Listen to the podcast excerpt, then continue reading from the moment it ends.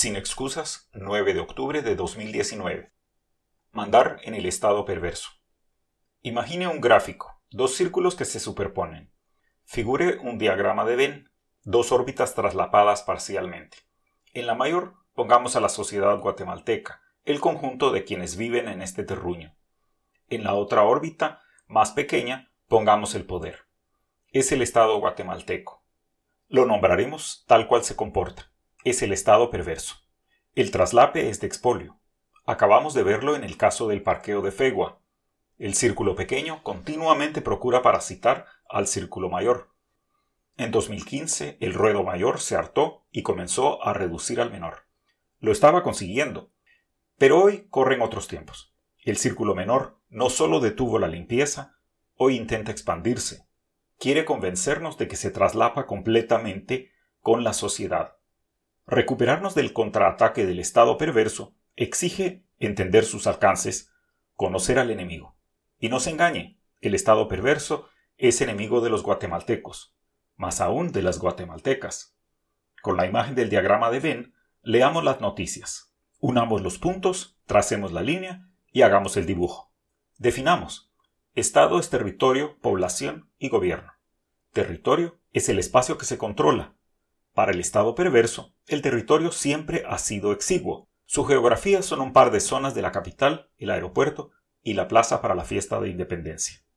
El resto del territorio simplemente se encarga a caudillos disfrazados de alcalde, a finqueros que llaman propiedad privada a su privilegio y a narcos.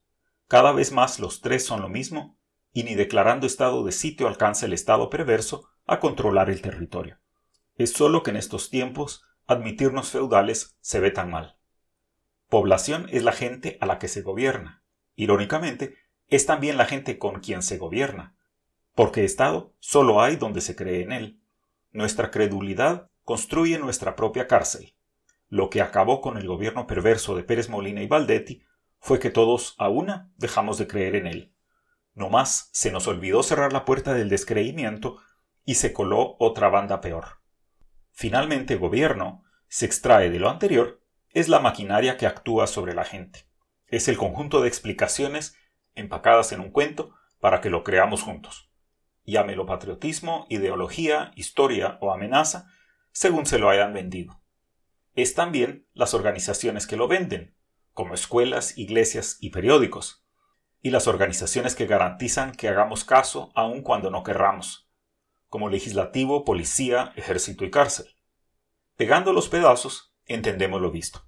Reconocemos la TV monopólica, siempre vendiendo a todos solo la historia oficial del Estado perverso. Identificamos la alianza de alquimistas evangélicos que mezclan narcóticos a base de Israel, pecado y dinero para fabricar ovejas en vez de ciudadanos. Identificamos su contraparte, el conservadurismo católico y también secular, que produce cobardes gente que no aprende sino a temer a todo aquel que no se les parece, así sea un cardenal al que le duelen los pobres, un homosexual que quiere ser feliz, o un indígena que pide justicia. Definido el estado perverso, reconocemos sus instituciones, el aparato que concreta su gobierno. Reconocemos en Morales al gran traidor de la sociedad, al director de una tóxica orquesta cuyo principal registro está en el legislativo vemos a la absurda comisión antisisigue empeñada en proscribir la justicia como lógica gubernamental. Reconocemos a la élite empresarial que aupa a esa comisión y entendemos de una buena vez. El CACIF solo existe como parte y dentro del Estado perverso. No es asunto personal. Hasta el bueno, si dirige al CACIF, hará mal. Y así llegamos al corolario urgente. No basta discutir si se hace buen gobierno, hay que preguntarse si se gobierna algo bueno. Yamatei tiene poquísimo tiempo, ya se lo está gastando, para demostrar si lo suyo es gobernar el Estado perverso o desmantelarlo. Es un reto que vale también para la gente buena, siempre la hay, que decida hacer gobierno con él. Conozco al menos a una persona que aprecio por su seriedad intelectual y sólida formación internacional, que ya está metido de cabeza en gobernar con Yamatei.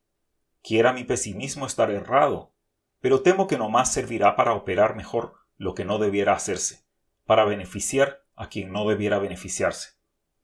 Si buscamos gobernar el Estado perverso, entendamos de una vez, no seremos mejores que Pérez Molina o que Morales.